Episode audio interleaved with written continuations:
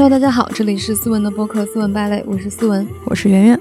今天呢，如果是等到发布的时间，今天应该是大年二十八，所以今天呢，我跟圆圆要聊一些我们的人生滋养清单。人生滋养清单，它可能有开运的效果。其实说到开运啊，我觉得这个事儿怎么说呢？它既玄，其实又没有很玄。我不知道你运气好的时候你会有什么感觉，反正我运气好的时候，我觉得都是我。自己神清气爽的时候，就是我自己挺开心的，然后非常的正能量，充满了活力。我觉得每到这个时候，我就觉得，嗯，我的运气会挺好的。而且这不是我的想象，我觉得我自己状态很好的时候，就我的能量很高的时候，好像很好的事情就很容易找到我。这是我对自己的一个观察。然后呢，觉得自己特倒霉的时候，就特别丧气的时候，比如说我有一天上班在深圳的时候，就是早上起来手机没带。到了公司之后，发现哎呀，钥匙也没带，很崩溃，就一件一件事情。然后到了公司之后，我就觉得自己好倒霉，我今天怎么倒霉？然后过了一会儿，我突然发现牙齿开始痛，我觉得怎么又开始倒霉了？我就觉得这一天这个事儿怎么倒霉的就没完没了。然后呢，我去打车，出租车司机又给我找了五十块钱假币，唉，崩溃了。当天我就觉得我为什么就是一直这么倒霉？后来我在想，可能我那天的状态本来就很差，也没有睡好。加上一件一件这些事情的发生，我就整个人进入一种那种倒霉通道。而且进入这个通道的时候，我就发自内心的认为我怎么这么倒霉？就是我一直在抱怨这个事情，种种的负能量就不停的交织，它就形成了一个更大的一个负能量，就把我往那个倒霉的事情里面越拽越深。我后来好像看了一本书，他就说，如果很倒霉的时候，你就不要认为自己很倒霉，你就要把这件事情忘掉，就让它过去，翻篇儿。然后你就整个人来到一个新的状态，你才能迎来你的好运。后来我发现确实是这样，就是我们今天跟圆圆都在写我们自己的开运清单嘛，我就很认真的写了一条，不要让自己进入倒霉通道。所以各位，就是如果你们发现今天很倒霉，就比如说你刚回老家，你在路上有各种各样不顺利的事情，回去之后又被你爸妈又催婚啊什么的，压力很大。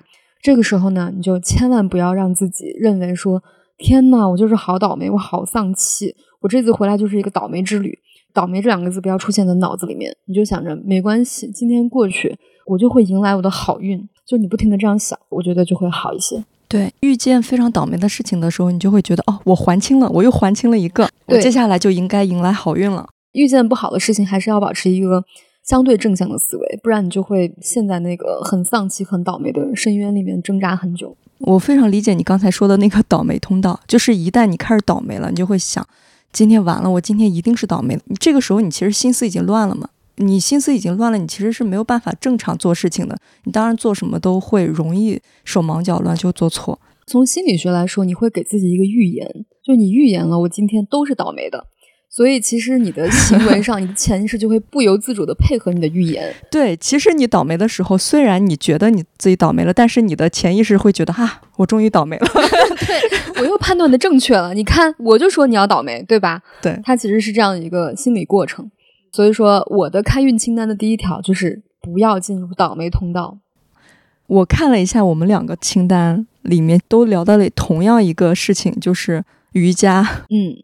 瑜伽，你是不是已经做了很久了？因为我经常听到你要去做瑜伽，大概两年了。那是我人生中坚持最久的一项运动。我最开始不是真的要去练瑜伽，是刚开始的时候，我有一阵子就是形体感觉特别不舒适，颈椎也不好，哪里也不好。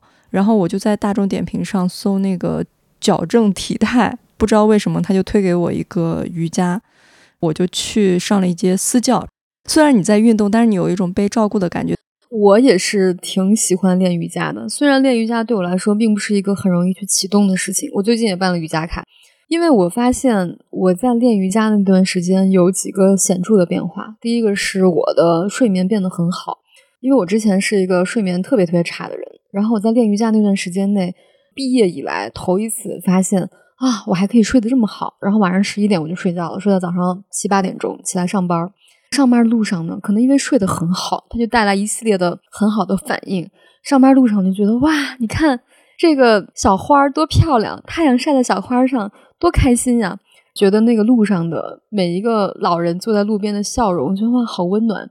我也不知道这是瑜伽带给我的效用，还是我自己的一个心情。我觉得它是一个整体嘛。还有一个就是我发现我练了瑜伽之后，我的背就直起来了。一方面是练瑜伽的时候会有一些针对脊柱的练习，另外一方面我觉得瑜伽会让你的气足一些。它其实就是中医里面说的气，气足了之后呢，好像你那个背就自然挺起来了。因为平时你也不是不想挺那个背，就是你实在是支撑不起来那个脊柱的这个直立。是，所以我觉得练了瑜伽之后，我整个人都保持着一个昂首挺胸的走姿，就像我们之前说到的那个高能量姿势。当你的整个人昂首挺胸了之后，你的那种自信和力量会很自然的回到你的身上。是你其实可以自己感受一下，你现在瑟缩一下，你是不是觉得自己姿态非常低？但是你挺起来，你是不是觉得自己升职了？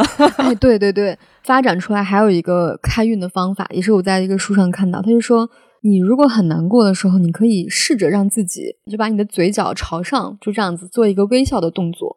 他说，其实你虽然心里很不开心，但是你会发现，当你逼着自己做微笑的表情的时候，你就会变得开心。然后我试了一下，就好像很难过的时候，你老是那种嘴角吊着，但是你就这样，嗯，硬是这样笑，就发现，哎，好像也没有那么难过。刚才你说那个高能量姿势，我突然想到一个，我们小时候看那种港剧，里面一个叫做《九五至尊》的，他是讲应该是雍正穿越到现代。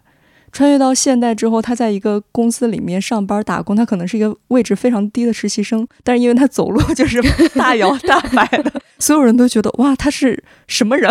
他是领导？呃，对对对，然后他就升职特别快，因为他觉得自己就是厉害。他到现在并没有什么真正的现代知识，但是他可能这种感觉气息让他觉得他自己一定会在顶尖的位置上走，所以我觉得确实有助于开运。是的。我觉得新年我们可以对，也不要立 flag。我觉得瑜伽这件事情，我今年会好好的坚持下去。而且我觉得练完瑜伽最享受的一件事情是从那个瑜伽馆走回家的那个路上。对，其实因为你练的时候，你其实有撑不下去的时候，就觉得老师怎么还不喊？对，会有这种感觉。但是你其实练完还是蛮舒服的。而且对我来说，最关键的是我在练的时候，我可以整理自己的思绪。调息的时候其实是蛮乱的。你练到中间，可能前十五分钟你脑子里还在想别的东西，而且很累。我练到最累的就是二十分钟的时候，我觉得啊，怎么还不完？我看表还才二十分钟。是是是。然后你后面开始慢慢慢慢过了三十分钟之后，你就会进入另外一种非常空的状态。结果就慢慢慢慢躺下来之后，你就会想，一会儿我回家的路上一定会非常轻快。对，而且回家路上你就觉得身体循环也很好，感觉那个血液在疯狂的流转。脚步也非常的轻盈，但我其实还蛮不好意思跟别人说我在练瑜伽的。为啥？因为我很怕别人说那个什么小资，他们觉得啊，你们都市青年就是练这种瑜伽，就感觉像是标配的感觉哦，就是感觉你们都市青年模仿一种精英生活方式。对对对对对对，我其实有一点点羞耻关于这个方面，但是我自己确实是从里面受到了好处。嗯，接下来就是。我们共同的好运清单啊，一个好的心理咨询师。对，很巧，就是我昨天晚上才去找了一位新的心理咨询师去做了一下咨询，因为前段时间遇到了一些不开心的事情，在工作中被人欺骗和剥削了一下，非常的不开心。后来我找这个咨询师，我就说我为什么会对这件事情情绪这么大呢？然后他就轻描淡写的说，我要是你，我也会有一样的情绪啊。他说你不用为此而特别烦恼，你有这样的情绪，说明你是正常人。我当时好像觉得，嗯，好像瞬间开解了一些。是你一开始跟我说又要去看心理咨询，我还挺惊讶的，我还以为你不再去了呢。然后你说是因为最近感觉脾气非常大，想去看一看。对，昨天那个心理咨询师说了一个点，我是第一次听说，但是我觉得挺对的。他说你小时候是不是学霸？我说嗯是。他说嗯，一般呢学霸都有一些些许的强迫倾向。他说：“比如说，你有没有那种一出门经常会觉得，哎，我钥匙有没有忘记，或者门有没有锁好？你想要回去再去检查一下这种倾向？”我说：“这个倒没有。”我说：“但是小时候我就会经常闻自己衣服身上的味道，就比如说我去一下厕所，我就会闻我的身上啊有没有厕所的味道。我如果身上有厕所的味道，我就会浑身很难受。”他说：“这也是一种非常典型的强迫的现象。”他已经问诊过三千个青少年了，他说其中有一千五百人以上。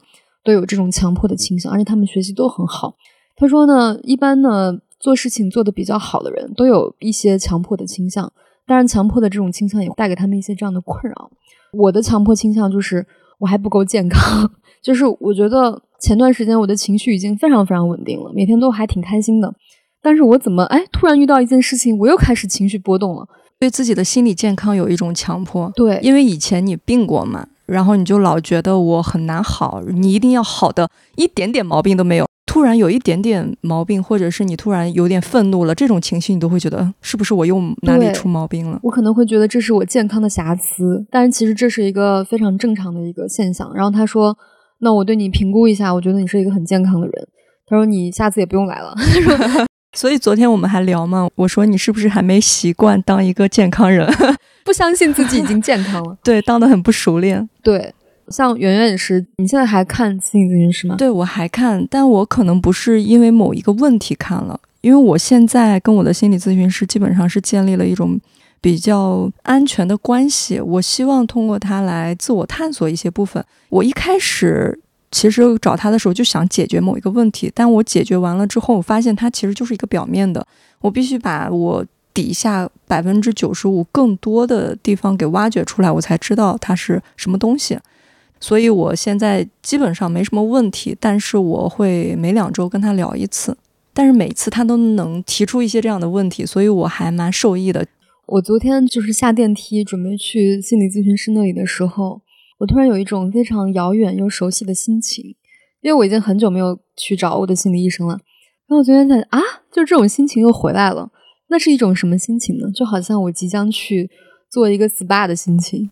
啊，我又要被治愈了啊！对，就是这种感觉。我就觉得好像有一点忐忑，忐忑是因为我不知道会发掘出我的什么问题，但是我又觉得很安心，因为我知道无论发掘出我的什么问题，它都会被得到治愈和被看见。我就会觉得，嗯，还蛮期待的，又有点忐忑，又非常的舒心，这种感觉，我觉得诶，还挺好的。是不是说所有的人大家都需要有心理咨询师啦？它只是一个辅助手段，并不是说真的是一个标配。我觉得并不一定是个标配，当然也看你的目的了。如果你的目的是像我这样，就是说自我探索一下你自己未知的部分，其实也可以去。嗯，然后我们下面有看书、看电影。对，看书、看电影也是我们共同的这个开运清单哈。对，其实我们很多听众想听我们。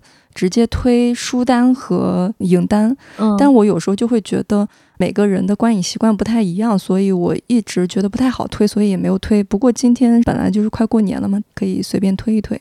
我小时候喜欢读一些小说，但是我最近特别喜欢读一些对谈类的书，因为我发现对谈类的书你就会看起来很轻松很快，然后你的成就感也很多，你一会儿就看完了，一会儿就看完了。所以，我现在还蛮喜欢读这样的书的，跟大家推荐那个《巴黎评论》吧。它有很多册，它就是采访各种作家，里面是不一样的记者，就是当时采访这些作家的作者。而且这些人呢，他们有很多很尴尬的问题都没有删掉，所以很有趣。就是比如问。海明威什么什么？海明威说没有，就是这种，你就会觉得哦，原来他们是真人，你就会觉得还挺开心的。原来这些大作家也没有多了不起，他就跟我一样的心情。他跟你看这些作家的作品不一样，看作品它是一个大块的，这个有点像是你过年你可以找一些边角料，就是在那个地方轻松的读读，我觉得还是蛮开心的。嗯，那我也来推荐一些书吧。我推荐的书反而跟你不太一样，因为我推荐的是一些。曾经深刻改变我人生价值观的书，我当年大病初愈的时候看过两本书，我觉得是奠定了我的某些价值观的。第一本叫做《西藏生死书》，这本书它其实详细的论述了一些藏传佛教的一些基础理论。那个时候我就会突然对于生死观这件事情有一些改变，因为其实，在《西藏生死书》里面，他说这个灵魂是可以转世的。我们姑且不论它的真假哈，但是我觉得这个理论当时是宽慰到我了，因为那个时候我觉得，我觉得我姥姥可能身体开始不太好了，想到家人会离去这件事情，我会很悲伤，因为我觉得可能再也见不到她了或者怎么样。但是《西藏生死书》里面他就会说，其实灵魂是一世一世的在转世的，你下辈子的这个境遇跟你这辈子所作所为相关 等等，是一些非常传统的佛家理论。但我看完之后，突然觉得哦，其实。我们的灵魂可能在这个世界上已经旅行很久了。我们的每一个躯体、每一世的这个肉身，它可能就像你开的车一样，这个车开了十五年，可能该换了。我就是换了个车，换了个躯壳而已。我可能会去下一世再换一辆车，我再继续开我的旅程。可能这一世遇见的人，上一世也遇见过。可能我们跟他有什么纠缠，没有还清的一些什么债务之类的，我们还会遇到他，还会继续我们的故事。我当时突然觉得好像豁达了。我也不知道他说的是真是假，但是我觉得好像人生和宇宙似乎没有我们人为理解的那么狭窄。所以我们的很多听众其实都非常关心玄学，就是每次我们在群里面问说大家想听什么话题，很多朋友会说啊想听玄学，想听再聊一下玄学。其实我的所有姑且称之为玄学的这些知识和这些理论，我觉得《西藏生死书》都讲得非常明白。但它是一本比较大部头的一个书，所以大家如果有一个闲暇的时间，或者在飞机上、火车上，你可以看一看。我记得我当时是在一个咖啡馆里面看这本书，看完之后抬眼一看，哇，我觉得这都是我人生中的 NPC。我觉得这个世界好像突然不像我以前理解的那么具象，它可能是一些类似于《骇客帝国》里面说的那种。母体产生的一些代码，给你的一些幻想，可能都是这些东西。怎么说呢？你可以把它当做一种娱乐来看，但是我觉得它看完之后会让我感觉世界宏大很多。是我们上一次录姥姥那一期，我们结束之后，思文又在那边哭了一阵儿，然后我就问我说：“你姥姥去世多久了？”然后你说五年，我说：“哦，她该上学了。”对，还有一本书呢，我觉得也是一个。当时让我的价值观改变很大的一本书叫《与神对话》。《与神对话》被称为这个身心灵领域的大学本科的 一本书。我看过一清单哈，就是身心灵领域呢，小学水平就是那个张德芬的，就是《遇见未知的自己》这种书，就读起来很好读，但是你又会觉得哎，还挺有共鸣的。但是如果你再往上读的话，可能就是高中水平，就是那个少有人走的路之类的。然后包括我们之前说的那个不原谅没关系，大概这种水平的书。然后在大学一点的就是《与神对话》，《与神对话》有三部，但是我觉得第一部是比较好看的，后面两部我觉得有点有点水。这本书很有意思，它就是作者可能是他自己编撰的故事啊。他就说有一天他就在那坐着，然后他突然拿起笔，他就觉得好像有一个神在跟他讲话，他就把这个神讲的话写到纸上，然后他就觉得哎，这不是我说的话，这是神在跟我说的话。然后他呢又。觉得这个神说的话不对，就是你是哪来的神？神做的很多所作所为根本都不符合现实。我在现实中见到这样的现象，为什么神解决不了？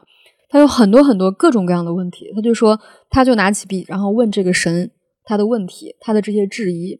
然后这个神呢，就从遥远的天际给他发来信号，把这个答案告诉他。而且神都会长篇大论的完整的叙述这个问题的答案。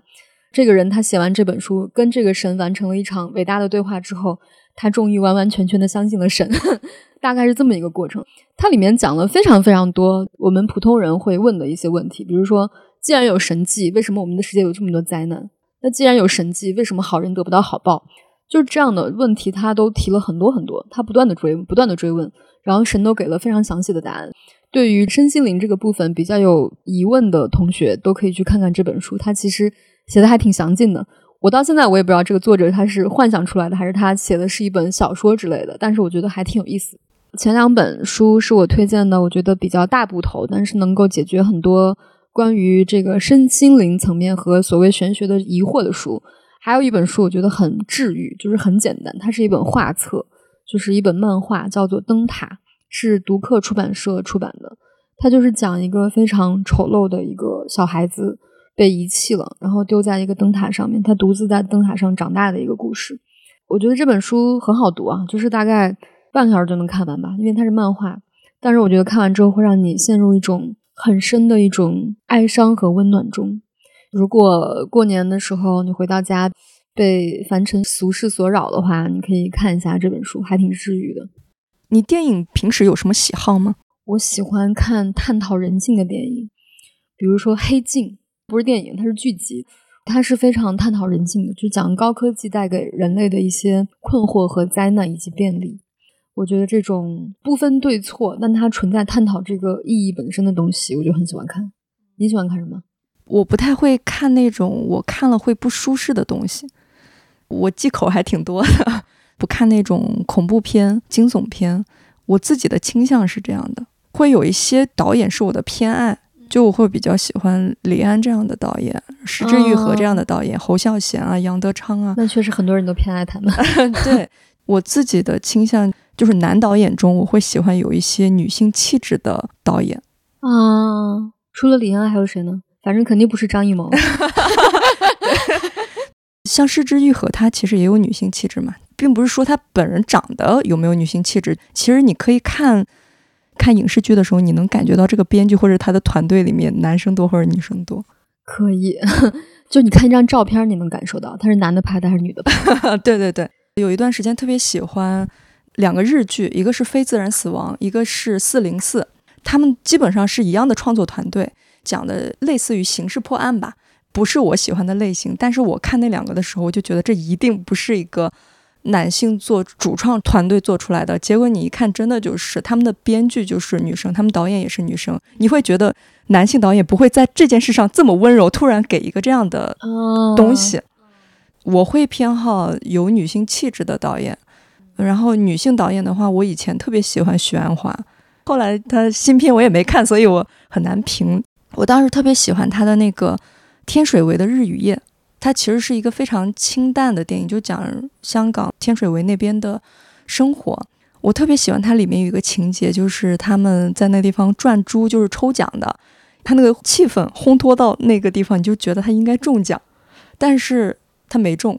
我就喜欢这么一下，啊，就是非常生活气息，生活就是这样。大家都觉得你今天该中，但是没中。但它又让你觉得也不惨烈，对对，它就是很平凡的这么发生了。对，其实后面我们做播客的时候一直想聊一些电影，但是我们有讨论过，我们可能一聊电影，可能就说了一些梗概，也没什么，暴露了自己的知识储备的不足。对，所以我们来年也希望多看一些电影理论的知识，能够更好的跟大家讲解一些电影。嗯，你这么一说，我其实也蛮喜欢。比如说，我觉得最典型的女性气质的剧集，哈，且不说电影了。第一个是《欲望都市》，我觉得没有人会觉得它是男性 做出来的东西。第二个就是那个《破产姐妹》，而且还有那个《杀死伊芙》，这个就是一看就是女性才会领略到的那种极度细腻的东西。《欲望都市》，我是一闲下来就是没事儿我就会看一看，觉得每次看都还挺治愈的。你会觉得里面的女性都非常的。很有自己，他也有他的缺点，他有他的优点，他也很解放，他也很享受谈恋爱，但她又不被困在谈恋爱中。我觉得我理想中的女性可能就是这个样子。我发现我们其实最近摄入的东西也都是偏女性一点的，可能是因为我们比以前更敏感了。你会看一些纯男性的东西，你开始有一点不适了，就是你小时候并没有觉得不适。对，小时候我还蛮欣赏的，比如姜文的那个什么《让子弹飞》。嗯嗯，我觉得嗯还挺好看，就是那种镜头，你那个时候看你是没什么感觉，你就觉得他在叙述，但是你现在看就会发现它的要么是俯视的，要么就是对准某一个器官部位的，你会觉得它的那个意味确实跟你小时候看的感觉不一样。而且我觉得女性的角色在这些电影里面的出现，她们的功能非常的统一，没有真正的女主角。对，就是其实女性都代表着一些欲望。她那个里面简简单单的整齐划一的一些欲望的东西，他并没有更深层的东西。就是这个人演和那个人演其实没有区别。是，然后我那天看了一个抖音的那个影片剪辑，就是早期的一个香港电影，就是黄百鸣演一个老公，吴君如演他的老婆，他后来又在外面找了小三儿，然后吴君如被踢出豪门，后来呢，小三在他们家又做不好老婆，他又思念吴君如，想把吴君如找回来。我那时候看啊，觉得对啊，就是这样的呀。但是现在回过头来看，那个时候的香港电影其实也非常的难拧。我现在看确实觉得啊，怎么能简简单单把一个女人，要么就是小三儿，要么就是黄脸婆，要么就是他们的角色对调，实现一个女性的复仇？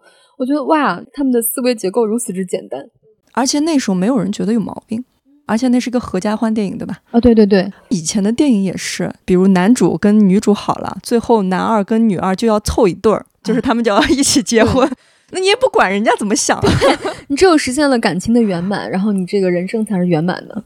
所以我们现在看电影跟以前看电影的感觉确实感受不太一样了，包括现在的审美都跟以前不一样了。而且这个东西我觉得是大家统一变化的。就比如说黄龄，她刚开始出道的时候唱那个《痒》嘛，我当时在想，哇，这个女孩唱歌好好听，但她就是长得有点普通。她要长得再漂亮一点，那肯定很红。我当时就这样想的。但是后来发现，再见黄龄，比如她现在再出来表演，我觉得哇，黄龄长得好漂亮，就是很美。我在想，我是怎么样突然之间从觉得她长得普通变成觉得她长得很美？我觉得这也是一个时代审美的一个变化，就好像也不由我主导这种感觉。嗯，它可能也不是她外貌上真正的变化，而是你审美的宽度更广了，你可以接受她那种美了。啊，我们还有一个共同的 清单。有一次我们不是给大家推荐了那个十五元素吗？从那一期开始，我就入坑了精油，因为那个嘉里中心离我们家很近。没事儿逛街的时候就要去那边走，它那里面不是可以免费闻一些精油吗？我就去闻一些我买不起的，比如说你闻了什么呢？什么檀香精油？因为檀香真的很贵，对，很贵。好多精油不是有功效性的吗？我其实是买了一点的，因为那段时间在考研嘛，我就买了两个，一个是 Work Time，就是让你思维集中、更专注，工作也好，你学习也好，你就可以非常非常专注。所以我现在一闻那个味道，我就会有一种哦，我现在该好好学习了。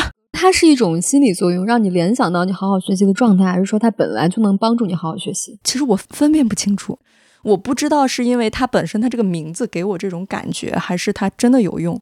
我只能说我用了之后，我会感觉我自己的注意力比较好集中，可能还是有点用吧。我觉得是有用的，因为我之前比较喜欢睡觉的时候把那个，你知道像那种空气加湿器一样那种雾化的那种精油香薰机嘛，我就在里面滴一些精油。可能睡觉入睡的时候不是很明显，但是你睡着之后呢，你做的梦会不一样。放了精油之后，你做的梦就会很深，有时候会让你觉得那种比较开心的梦，而且你会记住那个梦。但是不用精油，我的梦很多都是乱的。我醒来之后，我也记不住我梦到。精油有编剧功能，我觉得可能是它让你的那种意识进入到了更深层的休息。然后他的那个梦就会是一个比较完整、比较美的一个梦。对，所以我除了买了那个学习的，我还买了一个叫什么 Sweet Dream 啊，Sweet Dream。我家没有那个蒸汽机，我就直接滴在我的那个枕头两边，闻着闻着，你就觉得它在按着你睡觉的感觉。嗯，所以睡得倒是蛮沉的。你像以前在法国，他们会有那种精油诊所，他们的精油是可以当药来开的。就很多医生就给你开一个精油的方子，你就是回去滴着你就闻，它是可以帮助你的身体调理的。所以说，我觉得这个不纯粹是一个心理作用。我不是经常跑到那个地方去闻嘛，然后最近他们店员有给我介绍一个叫做乳香精油，你听过吗？我听过，乳香以前是供奉神庙的一种。对，然后他说可以连接神，消除欲望。我觉得啊，我听说的是啊，你有吗？这个我有。它的味道不是像那种花香跟果香一样那么清新甜蜜。当时去十五元素那边就是盲品，我当时闻到乳香的时候呢，我也不知道它什么东西。我说这个东西有一点那种禅修的感觉。他们说，哎，你很灵敏。他们就说乳香这个东西本来就是寺庙里面供奉神的一种材料，玄学角度来讲，它是可以连接神性的一个东西。所以说，如果你在家冥想、打坐、练瑜伽。其实都是可以用乳香在空气里面熏一熏，你就会很容易进入那个状态。嗯，我只是去那边店里面偷偷闻过，因为他说这个可以连接神，我说那我闻闻。因为你在店里面，你很难安静下来连接神嘛。因为我觉得很明显的就是，如果冥想的时候不是一般很容易走神嘛，就你的想法会乱七八糟。但是如果你用乳香精油去熏一熏的话，你会发现你的。思维就是你可能只是在想一件事情，你没有那么容易带跑。我是这种感觉。那我们下一个，对，以上呢是我跟圆圆就是我俩一样的治愈清单，然后接下来呢就是我俩不一样的部分啊。我觉得对我来讲有一个方法非常的有效，就是跟那种能量很高、运气很好的人聊天儿。我记得我也是去年夏天有一次，就是出差回来之后，因为在长沙嘛，吃的也很辣。然后见的人又很多，我就整个人很很崩溃，进入到了一个倒霉通道。然后回来之后，我也不知道该怎么调节，因为我试过很多方式，就是打坐呀、冥想呀、练瑜伽，我觉得好像都让自己无法镇定。但是那个时候呢，我的一个好朋友叫花大钱，就是一个博主，来我们家做客，来的时候就拿了一瓶酒，然后我俩就在我家做了个饭，吃了个饭，就聊天儿。我就发现他是一个能量非常高的人，因为他是一个那种大艺人。非常喜欢交朋友，然后一见我，天呐！我给你带了酒，哇，你做的好好吃，他就会非常强烈的表达自己的情绪，而且你会觉得在他那里好像什么事情都不算什么事情，他就好像就很会宽慰自己，他很会宽慰别人。就你说一件很让你烦恼的事情，他觉得啊，这有什么关系？我来跟你说说我认识的这些男人，就会觉得。我觉得好像不只是头脑层面有被他影响到，然后他走了之后，我发现整个人身心突然舒畅了。我突然觉得好像我用的那些方法都不如跟一个高能量的人聊天来的容易，所以这就叫人补嘛。哎，对，所以说我觉得像我们的很多听众就会留言说啊，听完你们的播客，感觉又被治愈到。我觉得其实它有类似的效果，因为你的这个语言里面也有你内心的这种能量。然后你周围发现那种，比如说他的财运很好，或者他运气很好，他能量很高，整个人很开心的那种人，你就去跟他聊天儿，然后你就会觉得你的这种频率一下子就被他给调整过来了。这个就像有一个钟摆实验，有五十个钟摆在一起，先开始他们都是不一样的那个振动幅度振动，然后再摆，后来你会发现，其实几分钟之后，他们都用同样的频率在摆，他们就变成同样的钟摆了。其实你跟不同的人聊天，你会吸收他不同的频率，你会变成跟他差不多的那个情绪状态。所以说呢，就是我们不要抱着那种攫取别人的运气或者经历的目的去跟他聊天，就是不用抱任何目的，你只要跟他闲聊，然后随便听他说说话，你的整个状态就会发生很大的改变。你们只要一起震动就行了。对，同理呢，就是你也不要去充当一个拯救者，比如说你觉得谁特别的委屈、特别的倒霉什么的，就是。一定要去救救他，就是他非常需要我的帮助，我要倾力去帮助他。这个时候呢，你也很容易被他拉过去。就是你可以跟他聊天，但你要保护好自己的这个界限。对我来讲，接下来还有一个比较好用的 tips，就是自己做一顿很滋养的饭。这个我们说过很多啊，关于自己做饭的话题。包括我很累的时候，我都会想要自己做一顿饭。这个过程对我来说还挺治愈的，就是把这个原材料变成一顿饭啊。我觉得大家很累的时候可以试一下，然后吃完自己做的饭，很干净的食物，你也会觉得整个身体很舒服。下一个我写的是拥抱一棵大树，我觉得这个也是某一种能量的影响。因为之前不是梁医生也说嘛，他说你要是不开心的时候，第一个就应该去到大自然，第二个就是找帅哥聊天。我觉得去到大自然会让你有一个改变，就像前两天我在公众号上也写了，我去北京那个天坛公园。我就觉得整个人非常的受滋养和治愈。我跟我朋友在一起嘛，我说天坛公园好美啊，他说废话，他说这可是皇家园林。我想，哎，也对哦，我觉得嗯，皇上的审美果然值得信任。旁边那个树都是那种松树和柏树，到了冬天也是那种四季常青，然后底下堆着一团一团的白雪，太阳非常的灿烂，就感觉那个道路，包括那个天坛本身的形状很庄严。也很有力量，他在那里你就觉得哇，他好值得依靠。园林整个的那种布局，就是那种很四四方方、横平竖直，很有规矩。然后我觉得哇，在这个地方很有安全感，就是很有正气的那种感觉。它里面的植物也是都是那种什么千年柏树，上面都写了自己的名片，就是这个树是几千年什么什么。我就抱了一下那个树，很粗，哇，觉得好像跟一个很古老的生命在对话、在交流的感觉。很被治愈，反正那天我逛完那个公园回来之后，觉得哇，整个人好开心。是，之前有一段时间看到很多人喜欢抱树，我当时还觉得就是这个行为猛，看上去有点可笑，就跟那个老年人 在公园里面拍手一样。对，然后有一次我跟我朋友一块去那个九溪十八涧，因为也是很大的树林嘛，在那个地方走，它也是有一些树，它是几千年，上面会有一个名片嘛，然后线上面写几几年几几年。然后我就在那个地方搜这一年是什么时候，我一搜哦，原来这个是个宋朝时候的树，而且它还长着叶子嘛，你就知道它是活的。你那一瞬间其实是挺震撼的，就是你实际真的去见那么大一棵树，它又是几千年前，你想想一百岁老人都很难见，它是一个几千年的活物，诶，那一刻还是挺感动的，不是说你在网上看看别人报数就能体验到的。还是你要亲自去看到那个树带来的感动，对，而且你会呼吸到那个树周围的那种大自然的清新的空气，可能会有一些什么负离子之类的东西，但是我觉得你呼吸大树周围的空气，跟你呼吸你们家自己的空气真的是不一样的。走入大自然还是一个非常能够治愈自己的方式。你的那些负能量在大自然中微不足道，很快就要被消解了。对。然后下一个呢，对我来讲很重要的一点就是适时的清理那些剥削你的人。我算是一个老好人吧，虽然看起来非常的难以接近，但其实我内心是一个不是非常容易去拒绝别人的人，特别是我比较亲近的朋友之类的。之前经历过一些事情，就是比如说有一些我很把他当成朋友的人。但他们却用一些工作的名义或者什么，就是一点一点的在怎么说呢？侵犯我的一些正当利益。比如说，他们会邀约我做一些工作，他一开始可能会说啊，我们是朋友，所以你给我价格稍微低一点。我说那 OK 啊，低一点。然后他会说 OK，那我们已经做了这个合作，你再帮我录一个什么东西？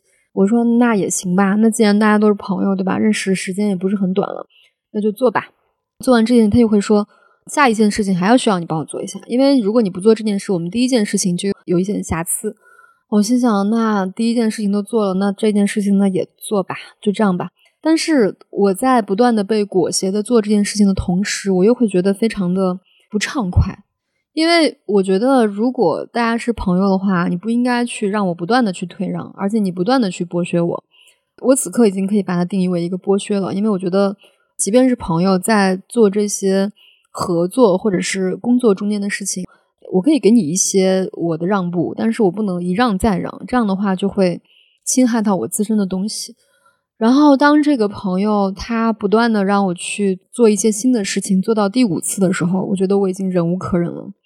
然后他每次给我发信息，我就会觉得很有负担，我就会觉得天呐，就是他又要让我做什么。那天我就鼓起勇气把他拉黑了。拉黑之后，我非常开心。我就觉得哇哦，就是我以前就是觉得道德上会有一些障碍，你会觉得哎呀，大家也是熟人对吧？那人家要求你做一件事情，也不好意思拒绝。但是那天我突然觉得，我为什么要一直考虑这些熟人的感受呢？他是熟人，他又如何呢？那我把他当朋友，他又把我当朋友吗？他把我当朋友，他就不会一直这样子剥削我的利益。就鼓起勇气拉黑了。后来我发现，其实。删掉这些朋友，另外一方面，它也等同于你扔掉家里面的一些垃圾，就是一些很鸡肋的东西。所以我觉得，不但我们要定期清理家里的东西，也需要定期清理一些这些会不断的让你感到负担和被剥削的这些关系。我觉得，对我们来说才能够轻装上阵吧，重新上路。还有一个，接下来是一个物品，有一个东西我非常推荐给大家，叫鼠尾草。鼠尾草其实属于像西方的艾草一样，就是中国的艾草这样的。怎么说呢？就是鼠尾草跟艾草，它们的阳气都非常足。所以为什么我们中国在端午的时候门上要挂那个艾草，就是可以辟邪，就是因为它的阳气太正太足了。所以鼠尾草在西方它是一个特别能够帮助我们清理空间的一个东西。我之前去上那种国外老师的那种心理学的课，还有包括我去上那个塔罗牌的课。那些老师都特别喜欢用鼠尾草清理空间，就每次你一进那个课堂，就会觉得，哎，好像周围都是那种鼠尾草的味道，它点起来也跟艾草的味道挺像的。我家里面就会经常备一些这种鼠尾草，包括我们经常去，比如说租房子搬家，如果你搬到一个新的空间，你第一次进这个房子的话，你也可以用鼠尾草在四周稍微点燃，就是让那个烟稍微熏一熏，然后你会觉得，哦，这个空间有点被清理到。当然，你点的时候就是要注意防火，就是不要引起火灾。然后还有一个就是蜡烛。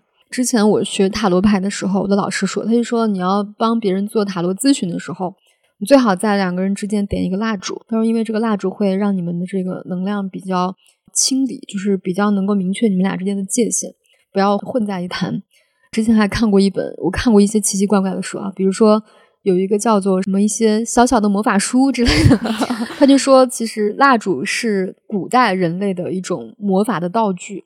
他说：“为什么说蜡烛是魔法呢？”他说：“你们可能每一个人都有做过蜡烛的魔法，就是什么呢？”他说：“就是你的生日蜡烛啊。”他说：“为什么大家要点起生日蜡烛，然后对对方说生日快乐，然后他把那个蜡烛吹掉？这就是一个人类非常古老的小小的蜡烛魔法仪式。当你点起蜡烛，你在说生日快乐的时候，这个就非常的有效。呃，如果蜡烛灭了，就就 代表 代表不吉利，是吧？那也没有。”但是他就说，当你点起蜡烛，然后对蜡烛非常诚心的许愿的时候，你的愿望就会容易被实现之类的吧。这个书上写的啊，不是不是我说的。然后每次我在心情有点有点忧郁或者不是很开心的时候，我就特别喜欢买蜡烛。就是你看我家有很多那种乱七八糟的蜡烛嘛，我就会点一个放在那里，然后我就觉得。你看那个蜡烛，那个烛光在摇曳的时候，你内心的很多东西好像就安静下来了。所以我觉得大家如果心情不是很好、比较丧的时候，你可以点一个蜡烛。现在很多蜡烛都有那个香味嘛，你可以呼吸一下蜡烛带给你的那种芬芳，也会有一种很温暖的感觉。也要注意放火，对，要注意放火。最后一个呢，我这边的清单写的是好好睡一觉，还有冥想。冥想其实它的定义是很广的，包括我们之前说的正念练习，它也是一种冥想。我以前特别喜欢听一些这种小红书博主的一些冥想，他就会很温柔且有力量的声音引导你，就是啊，现在你的周围都是大海什么的，你听着海浪的声音，然后我就会觉得非常的平静，你的思维已经跟随它到了一个很大的地方，这种感觉。有时候呢，对我来说更好的一个冥想就是听樊登读书啊。因为我觉得果然是好学生，冥想都要学习。不是，因为我觉得樊登读书是对我来说最催眠的一个东西。就是每次我很困但是睡不着的时候，我就听樊登读书。比如说我听一个冥想音频的时候，我会觉得啊，我要去治愈自己，就是我会带着一个目的啊。我带着这个目的，我反而很难放松。但是我听樊登读书，他每次讲那个书的时候，我就觉得，哦，我一定要学点什么。当我想学点什么的时候，我就睡着了。啊，我好像那一觉醒来之后，樊登读书，他正好也好，我们已经讲完这本书了，欢迎给我们发朋友圈什么的。我觉得，嗯，好像这本书已经讲完了，仿佛我已经听完了，然后觉得很很有成就感，然后又睡了一觉，很开心，有点声东击西的感觉，告诉睡眠我要看书了，欺骗自己的潜意识，然后让他睡着。好的，好，那圆圆的清单还有什么呢？我的有一个是我的一个习惯了。是 B 站的课程，我特别喜欢在 B 站学习。B 站里面有好多好多课程，可能那些师资都是我们正常上大学你可能得不到的一些资源。然后你听那些老师把他的精心的课程精心的上传上去，你就会觉得学习到了很多东西，而且它是你自己选择的嘛。就比如我今天就想听这个课，我是想听这个课，而不是课表到了我要上这个课。它里面有时候老师会提问班里面同学。他又不会提问到你，他又说我们期末要考试了，也不会考到你。反正你 就是你看的时候，你会有一种我在学习知识，但是我又不用承担知识带给我的压力那种感觉。那你会滴上 work time 的精油吗？不会。嗯，我最喜欢的一个老师，我其实之前在其他博客也推荐过，就是杨宁老师的课程。他是一个讲文学理论的老师，他的课真的非常非常精彩。他还有中国古代文论。还有西方文学史，还有一个美学。这个老师特别有趣，是因为他挺年轻的，应该才三十多岁吧。他经常会讲一些现代时下流行的文化研究，以及跟他的课程融合起来，你就会觉得特别有意思。他之前就讲过，他以前的论文写过一什么 BL 小说之类的，你就会觉得特别有意思。而且他讲的东西有一种你听着听着，觉得他只是在。讲段子给你听，但是你不知道为什么知识就进入了你的脑袋 里面。我记得罗翔老师之前也是在 B 站上发啊，对对对对对对对，这样的老师很多，而且 B 站有超级多课程，你只要想学一个，你只要一搜全是。就我在 B 站上大学已经选修了 N 多门课程，你已经在 B 站上拿到了五个 B 站学位，我也是这么觉得的。我是在 B 站上会搜那个中医的课程。比如说那个屈黎敏老师讲的《黄帝内经》，虽然画质很粗糙，但是讲的真的很好，大家可以去听啊。还有那个倪海厦老师的课程《天际》讲的特别好，对我也会听，但我还没有毕业。而且它是很长嘛，我记得一门课它可能有十几二十个小时，挺长的。每次看完一个全部的课程，我就会觉得哦，这学期又毕业了，而且我还会做笔记。我有笔记，因为那个杨宁老师他说喜欢写板书，他也写，我在那底下抄。我真的就有一种自己重回青年校园的感觉啊！是，我觉得学习会带给人很大的那种满足感。对，你会觉得自己非常上进。对，就像练完瑜伽的大休息一样。对，因为你觉得自己特别上进嘛，你会觉得我都这么上进了，没道理运气不好呀。怎么说呢？即便你学这个东西没有带来任何现实中的成果，它本身也是一种心流的状态，就会让我们感受到一种很强的这种幸福感。对，而且我上的课就是五花八门。我之前还上过一个理性批判思维的课，然后那个课讲的非常有意思。同届的一个老师，他上面写这是 B 站最好的 理性批判课程。我刚开始看的时候，我就觉得这个老师他的男性视角也太可怕了吧。但是你听着听着，你会觉得，如果你每次看一个东西之前都以这种视角来评判人家的话，确实你会丢失掉很多。好的东西，所以我看的时候我会过滤掉那一部分，然后你会留下一些值得留下的部分。嗯，而且我觉得你要真正去上一个大学，也不一定每个老师都有 B 站上讲的那么精彩。哎，对对对，而且有很多人帮你过滤过了，因为很多人在那看了，然后你点进视频说宝藏视频，你就知道了，这个可以收藏 啊。然后你还可以看弹幕，就是相当于在下面偷偷跟同学交流。你看，你还写了一个跟好朋友吵架啊？对。这是最近一次非常好的体验，就是跟我好朋友吵架，是我们一起准备去迪士尼，然后他非常早的时候就告诉我们他快收拾好了，我就会以为他先过去嘛，因为迪士尼离得还挺远的。结果两个小时之后，他还问你们出发了吗？我说没有呢，就是他还没出发，他就问我们为什么没有出发，我就说等你啊。他是一个老好人嘛，就是他虽然感觉到不适了，但是他不会直接。向我发出攻击，他会有一种把这个怒火给压抑下来的感觉。他就说了：“他说，看来人还是要确定彼此，就是人类要用语言确认，不要猜测。”听到他说这句话，我就有点不舒适，我不知道是哪里不舒适了。就他其实已经对你发起了攻击。但他其实又用了一个非常压抑的方式，表现出来非常平和的交流的方方式，这样子。对，然后让我觉得有一点不爽。但以前的话，我可能就会觉得，哎呀，大家很多年朋友了，也知道彼此是什么样的，也没必要因为这个事生气。但是那天我就有一种我要跟他好好说道说道的感觉。然后我就说：“你这话说的怪烦人的。”那是我真的，我从来没这么直接过，尤其是对他，他是一个很好很好的人。然后他就一下子懵了。开始解释，他就说，他听到我说我在等他的时候，他就会很大的压力，也觉得自己受到了攻击，自己被审判之类的。然后他又说：“你这样让我感觉我自己判了刑。”我说：“我就是想判你刑。”他说：“你阳气可是足了。”我觉得可能就是因为我会觉得我们两个明明都有怒气，结果两个人都要把他就是糊弄过去，让我有点不适嘛，所以我就想要这样扯开。然后我们俩彼此吵完之后，其实也没有真正的吵，就是你说你的观点，我说我的观点，然后最就大家形成了和解。文人吵架，但是我觉得有必要要说出来，就不能说觉得大家都是好人，然后这件事大家心里面都不快，但是大家都按下不表，然后结束了。就算你们关系还维持着好的，但是其实你知道有一些东西被略过了，因为我觉得他是我的好朋友，我应该把这些东西给。弄出来，以便于让我们的感情更纯，里面不夹杂一些就是大家的隐藏的一些怨气。对我后来还跟他说，你的内裤还在我们家了，因为他在前一天在我们家住呢。我说我对着你的内裤拳打脚踢。我给你们描述一下啊，袁老师在讲这句话的时候还叉了个腰，哼，叉了个腰，你的内裤还在我们家。聊到最后，我们有一个共识。我其实一开始也不知道自己为什么这么生气，但是最后我的共识可能就是他那句说人类要用语言确认彼此，不要乱猜。我最后生气的点其实就在于这个，我说我跟你做了十几年好朋友，现在你要跟我拉起颗粒度了。哎呀，你们吵架好吓人，就这些文艺女青年吵架。人类要用语言来确认，你要跟我对齐颗粒度吗？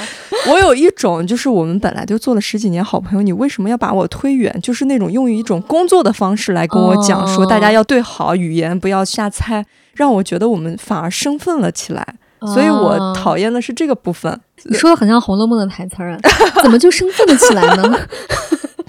然后我们这样吵完之后。就一起去了迪士尼，很快乐的度过美好的一天。嗯，所以我觉得这个是个很好的体验，因为我跟他做朋友做了很多年，其实我们从来没有吵过架。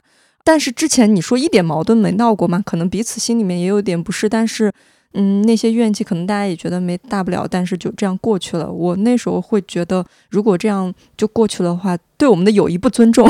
嗯，所以我。觉得我这件事做的还挺开心的，然后后来我们说开之后，你会觉得我们的关系更亲密一点了，比之前十几年大家相敬如宾的可能更好。对，我觉得这个是很重要的，而且我觉得我都不一定能做到这样。嗯，因为他真的很需要勇气。嗯就如果你只是普通的好朋友，你真的会觉得，哎呀，不用花这个心力，因为这个心力真的很耗人的脑力。我当时决定要跟他吵一架，也是因为我觉得他是我的好朋友，他不会离开我。首先，我知道我跟他吵架，他也不会离开我，所以我决定我需要动用我大的心力，让我们的关系更近一点。我最近看那个王德芬的书嘛，就是你推荐给我那个《寻觅意义》，它里面就讲，其实我们中国人虽然很多人觉得自己的思想很西化，但其实你到了外国生活，你才会发现，哦，原来我是个东方人，因为我们从小方方面面，你受到的教育、听到的语言，它都是一些东方思维。比如说，我最近发现，我就非常受什么“中国人以和为贵”这句话的影响。我以为我不信他，但其实我就在执行这件事情。所以我觉得你刚刚说这个我还挺佩服的，因为我确实总是觉得中国人以和为贵，就是跟我没有关系的人，我觉得我可以去表达我的很多愤怒，但是跟我关系很很近的人，我反而很难讲。就是我觉得，哎呀，算了吧，反正就差不多得了，对吧？不要那么较真儿，较那么真儿干嘛呢？但是就是因为我的这种习惯，所以就造成了，比如说我之前被那个朋友不停的剥削，最后不得不把他删掉的这个事情。我觉得，如果我在第一次或者第二次能够坚定的表达我的立场，就是我不希望被你这样，你不可以这样对我，那我觉得他应该也不会再继续这样。但是我一定要等到忍无可忍，最后来一个彻底的断绝关系，后果可能更不好。所以我觉得这也是我接下来就是需要去执行的一个事情。嗯，嗯，但是并不是说我们就是一点不好的东西就要吵架，它其实是你一个评估后的一个决定。嗯，就是在我们的安全范围内，对，并不是说真的要跟适度的。因为我很清楚我的朋友不会离开我，因为他内裤还在我们家。他就不能买个新内裤吗？我会觉得就是在安全范围内，而且我们不是真的吵架，而是自我暴露式的吵架，哦就是觉得我都这样了，干嘛干嘛。其实是并不是说我在指责你的吵架。对，我觉得这个里面的分寸和它的这个力道，其实还是要求挺高的。对对对，如果你没有十足的把握，你不建议轻易尝试。对，而且不要跟那种跟你关系不够 close 的人吵架，比如说你的领导，你怎么跟我这样说话？我不是这么多东西，让我过年都不能好好过。我给你打工十几年，你现在要跟我拉起这颗力度？对，我觉得这个还是需要去好好思考的。是。接下来是一个旅行带来的新鲜感受。嗯，最近我跟圆圆有一次共同的旅行，因为我们去西安参加一个活动。然后你对西安的感受怎么样？因为我就是陕西人。很难说，就是你感觉又熟悉又不熟悉，因为它其实属于比上海更北一点嘛。它其实跟我家有点相像，所以我去的时候有一种熟悉的北方气息啊，对对，干燥感，但是它又不是我家，所以呃有一种非常奇怪的感受。嗯，而且那个大唐不夜城确实挺漂亮的。对我当时带他去那个大唐不夜城转了一圈，他说：“哇，树上都是灯哎，有那种大唐盛世的感觉。本来我们去之前，我们说好要穿汉服的，” 对，然后去了之后，一方面因为太冷了，实在是；另一方面觉得我实在太不好意思了，嗯我觉得我很难去主动说我们穿个汉服拍照吧。即使路上全是穿汉服的人。对我还是不好意思，你说啊，我要展现自己的美，不太好意思。我是觉得，就是你经常旅行，确实能让你有开运的感觉，因为你换了一种频率。道对对对对，你就觉得在另外一个城市，你长居地的事儿它不算事儿了，因为你在另外一个空间，就有一种逃离的感觉。